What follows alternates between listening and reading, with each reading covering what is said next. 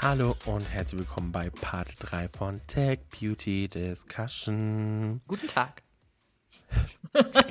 Ich habe Konstanz auch ein bisschen eiskalt erwischt, weil sie sich gerade noch was am Einschenken war. Habe ich schon den Countdown laut gestartet. im Meetingraum vor mir hergesungen habe, weil ich dachte, das Ja. dauert noch ein Weilchen.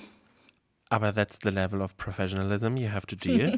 ähm, aber man muss dazu sagen, das hab, ich habe noch gar nicht unser neues Setup gelobt, weil, Leute, wir nehmen jetzt nicht nur noch mit zwei Mikrofonen in zwei getrennten Räumen auf.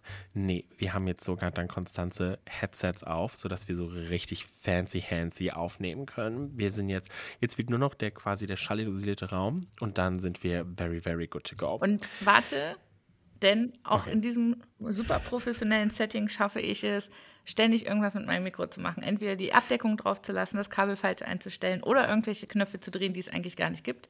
Von daher, ich glaube, Oder die. einfach Knöpfe zu suchen. ja, genau. Ich glaube, der Professionalitätsgrad liegt nicht an der Technik, sondern äh, an mir. Du, es gehören ja mal zwei dazu, ne? Also es ist einerseits Technik und einerseits du. Okay. Und dann gibt es da mich, der sein Equipment unter Kontrolle hat.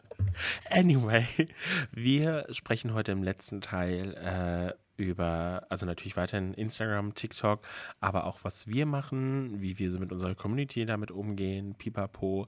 Ähm, da weiß ich jetzt nicht, Konstanze, möchtest du da anfangen? Oder? Gerne, gerne.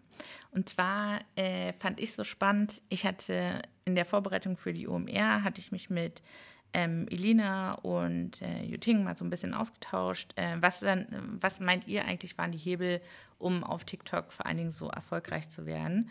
Und dass die ähm, Sachen, ich sag mal so die normalen Sachen, ähm, interessanten Content produzieren und so weiter, da haben sie sich natürlich auch richtig reingehängt. Aber was ich als nicht so intensiv TikTok-Nutzer super spannend fand, war die wirkliche Interaktion mit der Community. Also ähm, wenn jetzt zum Beispiel jemand, äh, so fing das ja, glaube ich, mit dem Juicy Bomb Hype an, wenn jemand einen Ja. TikTok gedreht hat zu, ähm, ich würde das gerne viel mehr mitnehmen oder ähm, das, äh, der Lipgloss ist so lecker, ähm, haben sie nicht einfach irgendwelchen Content produziert, sondern haben quasi direkt darauf reagiert, auch die, äh, den Originalposter ähm, getaggt, sodass der sich auch quasi in dem Brand TikTok wiedergefunden hat und so weiter. Das fand ich halt Ja. super spannend und auch nochmal einen ganzen Schritt anders, als man auf Instagram interagiert. Ja, absolut. Ähm, also es, es ist ja auch gerade bei TikTok so eine sehr starke und verbundene Community, gerade mit unseren Brands. Ähm, und das ist natürlich super cool, auch natürlich für die Community, wenn, ähm, ich meine, was für ein cooler Moment, oder? Wenn so eine globale Ja. Brand wie Essence auf deinen Kommentar reagiert. Ähm, ich würde mich überall auf dem Pausenhof zeigen, so nach dem Motto, hast du schon gesehen?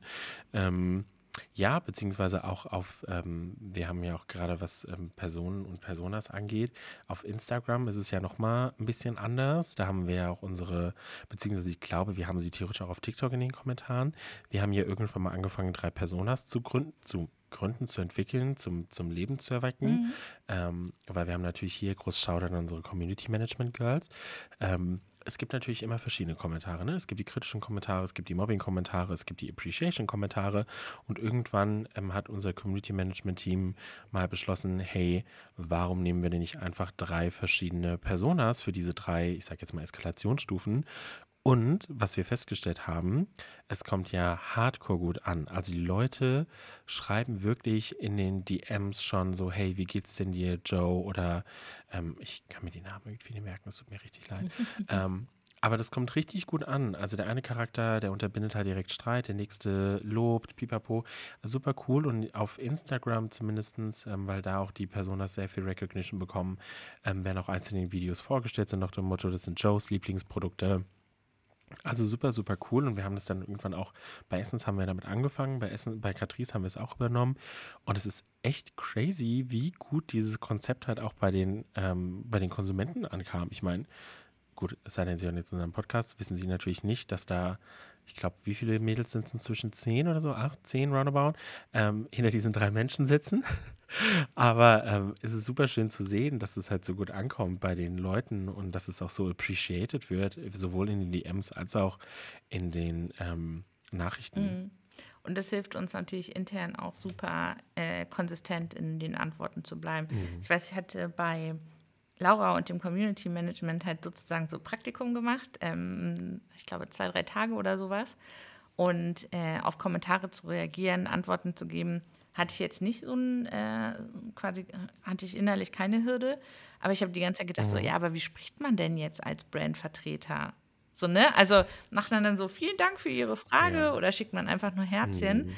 Und das haben die sich natürlich auch alles ähm, in die Persona rein definiert und haben gesagt, so, hey, ähm, die Joe äh, schreibt am liebsten halt mit ähm, Emojis oder so ganz viel. Ne? Also daran erkennt man auch dann den Charakter der Persona. Ich finde es auch ähm, mega coole Arbeit, die sie da gemacht haben. Und ähm, wiederum, wenn wir nochmal auf dieses ähm, Stitchen oder Taggen zurückkommen, äh, was ja auf TikTok ein ähm, super starkes äh, Nutzungsverhalten ist, äh, ab und zu lasse ich mich ja auch hinreißen und mache äh, Fotos oder Videos, wo ich Brands drin tagge, weil ich jetzt zum Beispiel mhm. deren Story so cool finde oder deren Produkt benutzt habe. Und ähm, ja, in den meisten Fällen äh, kommt dann ein netter Kommentar auf Insta oder die reposten das in ihrer Story. Aber der Effekt, den man auf äh, TikTok hat, wenn wirklich die Brand quasi das Video aufnimmt, ähm, also aufnimmt im Sinne von damit das nächste Video äh, rekreiert, finde ich halt, also das ist, ich weiß nicht, das ist irgendwie so das Ultralob einer Brand. Das ist nochmal was anderes. Ja, ja genau. Fühlt sich halt eher so auf einem Level, ne? als würden alle miteinander reden, anstatt so, okay, hier kriegst du ein Herzchen von mir. Das ist schon nochmal ein heftiger Ja, auf Effekt. jeden Fall. Also es ist auch nochmal ein ganz anderes Community Bonding, beziehungsweise auch ein ganz anderes Einbinden in der Community. Und wir haben ja gesehen, irgendwann gab es ja ein weiß ich nicht, ist, man kann nicht mehr sagen Blumenstrauß, sondern es waren Blumenmeer an Fan-Accounts, die auch auf einmal mhm. ähm, aus dem Boden geschossen sind. Auf und TikTok ich glaube, wir ne? hatten ja, ja, auf TikTok. Ähm, und wir hatten irgendwann, ich glaube, wir hatten einen Fan-Account, weil er irgendwie, ich weiß nicht, was er gemacht hat, wir hatten ihn, glaube ich, ein Päckchen geschickt oder so. Und auf einmal gab es irgendwie hunderte, wenn nicht sogar tausende Fan-Accounts da draußen. Und ähm, ich meine, wir lieben unsere Fans, ne? Also jetzt nicht falsch verstehen, Freunde in der Nacht. Also wir haben, glaube ich, eine der stärksten, positivsten, supportivsten Communities mhm. ever da draußen. Also muss ich schon sagen, die, ich glaube, die würden auch von, ähm, also die würden auch für uns durchs Feuer gehen, I don't know. Ähm, die, die sind da steinhart. Ähm, aber wir haben dann, glaube ich, wenn ich das jetzt richtig in Erinnerung habe, ähm, please don't hate me, ähm, liebes, liebes TikTok-Team, wenn es jetzt hört. Ich glaube, wir hatten dann mal so eine Challenge aufgerufen unter den Fan-Accounts, so nach dem Motto, macht, glaube ich, ein Video mit XY-Produkten und alle, die dann daran teilgenommen haben, hatten die Chance, ein kleines Produktpaket zu gewinnen. Ähm, das war auch cool. Also, mhm. weil die hatten sowieso schon Content für uns gemacht und dann haben wir das Ganze einfach nur noch ein bisschen incentiviert. Ich weiß gar nicht, wie viele hunderte Pakete wir da rausgeschickt haben. Ich weiß auf jeden Fall, dass die lieben Kollegen nonstop am Packen waren. Ähm, aber es ist irgendwie auch dann süß zu sehen, wie die dann die Pakete bekommen und die dann öffnen und so hardcore eskalieren sind. Das ist, ach, das ist einfach Zucker. Aber das auch nochmal die ähm, Fan-Account-Kultur auf TikTok. Das heißt, die ähm also ich kenne es vor allen Dingen gerade so von Künstlern, ne, das ähm, Beyoncé Beehive und so, das ist natürlich kein Account, mhm. den äh, das Beyoncé-Team selber führt, sondern da sitzt halt im Zweifel jemand dahinter, der sich Konzertschnipsel zusammensucht und die wieder repostet. Aber ich finde es so spannend, das für Brands zu machen. Also das kenne ich auf Insta, glaube ich, oder generell auf YouTube damals eher so aus der, aus der Mac-Hype-Ära dass sich Accounts wirklich mit dem Brandnamen selber benannt haben. Also das habe ich lange schon nicht mehr gesehen. Und jetzt finde ich es halt spannend, dass auf ähm, TikTok die dann eben halt wirklich äh, Essence Girl oder Essence Blush oder so heißen und quasi den Brandnamen in ihren TikTok-Account-Namen mit reinnehmen. Ja, ich glaube, das liegt aber auch ein bisschen an der Vergangenheit dieser Kanäle, weil ich glaube, gerade am Anfang, und da gehören wir auch dazu, sind wir Brands halt stark dagegen vorgegangen, gegen diese, ich sag mm. jetzt mal, Fake-Accounts, was aber auch damit zu tun hatte, dass vor allen Dingen auf Instagram na doch, ich würde eher sagen, auf, zu 99 Prozent auf Instagram halt super viele Fake-Accounts halt einfach unsere Bilder gestohlen haben, beziehungsweise Videos, beziehungsweise Fake-Gewinnspiele gemacht haben. Oh, okay, und okay. entsprechend, glaube ich, waren da nicht nur wir, sondern auch andere Brands hart dabei, diese Accounts halt einfach ähm, versuchen, so hart es klingt, im Keim zu ersticken, weil natürlich auch dann bei uns super viele DMs aufgeploppt sind, wie, hey, ich habe hier ein Gewinnspiel in, weiß ich nicht, ähm, mm. Frankreich mitgemacht. Ähm, wo bleibt ja mein Gewinn? Ihr habt meine Adresse und alles und wieso du, sorry Girl, aber das waren nicht wir. Ähm, und bei TikTok ist es, glaube ich, also dadurch, dass bei TikTok vor allen Dingen, glaube ich, aber der Content immer noch selbst erstellt wird und, und quasi kein, ich sage jetzt mal, geklauter Content von uns ist, es ist, glaube ich, nochmal was anderes. Aber ja, es ist eine ganz andere Fan-Account-Kultur wie auf den anderen Kanälen, auf jeden Fall. Mhm. Ja, spannend. Also wirklich, ich hatte das irgendwie gesehen, aber erst als äh, das äh, Team das so nochmal so, ähm, ich sag mal, dediziert beschrieben hat, so von wegen, wir haben dieses mhm. Verhalten sogar noch gestärkt, dachte ich so, stimmt, stimmt, ich habe das lange nicht mehr gesehen. Auf jeden ja. Fall. Fällt uns noch was ein? Wir haben die zehn Minuten jetzt, welche Behavior hatten wir noch? Oder was die Beauty-Branche mit TikTok macht. Ach so, wir hatten uns ähm, letztens auch äh, ein Stück weit drüber unterhalten. Ähm, was ist denn jetzt unsere Empfehlung? Sollte man einen TikTok-Account machen? Ja, hatten wir, haben wir, glaube ich, in den ersten ja, beiden Teilen schon genug angesprochen. Aber gerade für äh, D2C-Brands finde ich es halt super spannend, ne? Oder ähm, für ähm, kleinere Brands, wo quasi der, der oder die Gründer noch ähm, super krass hands-on selber alles mitmacht weil ich glaube, auf, äh, gerade auf TikTok, auch durch die Live-Möglichkeiten, bestehen nochmal ganz andere Möglichkeiten, sich wirklich die Community aufzubauen und das auch in einem Rahmen ja, zu machen, der vor allen Dingen einfach Zeit kostet ne? und jetzt nicht viel. Ja, vor allen Dingen, was hast du zu verlieren? Mhm. Also eigentlich gar nichts, ne? Also wichtig ist halt einfach, dass man, ich glaube, das Wichtigste bei, gerade wenn du eine Brand bist auf TikTok, bei Creator würde ich jetzt behaupten, das ist immer was anderes, aber ich glaube, als Brand ist das Wichtigste einfach, dass du dich nicht verstellst und einfach oh, ja. so bist, wie du gerne sein möchtest. Ähm, ob das jetzt quirky ist, tollpatschig ist, keine Ahnung was, weil ähm, habe so den Eindruck, die TikTok-Community ist eine, die dich sehr, also die kann ich sehr hart feiern, aber die kann ich auch sehr hart judgen. Mhm. Ähm, beziehungsweise die sind da, glaube ich, sehr hinterher, dass Brands mit ihnen auf so einer Augenhöhe sind, beziehungsweise keinen kein Bullshit erzählen. Ähm, aber ansonsten, wie gesagt, was hast du zu erzählen? Sei wie du bist. Ich glaube, TikTok ist eine der wenigen Plattformen, wo du wirklich deine Markenwerte sehr Achtung, Marketing-Schimpfwort, nahbar ähm, rüberbringen kannst, äh, ohne jetzt ähm, darauf achten zu müssen, unseriös zu wirken, weil ich glaube, die Plattform ist dafür da, auch einfach mal einen Witz zu machen, sich nicht ganz ernst zu nehmen. Ne? Oh, also ich meine, oh, wir ja. haben uns einen Spaß draus gemacht zu sagen, bitte trinkt uns, äh, bitte esst unsere Lipglosse nicht und haben das quasi als Cake verkauft, weil unsere Leute, unsere Leute ist ja schon, unsere Fans die so mhm. delicious fanden. Ganz ehrlich, auf jeder anderen Plattform hätte sie dafür den Vogel gezeigt bekommen. Bei TikTok haben uns die Leute gefeiert, so, hahaha, ich war auch schon kurz davor, ihn zu naschen. Gleichzeitig fragwürdig für das Verhalten der Community, auf der anderen Seite aber trotzdem witzig, ne?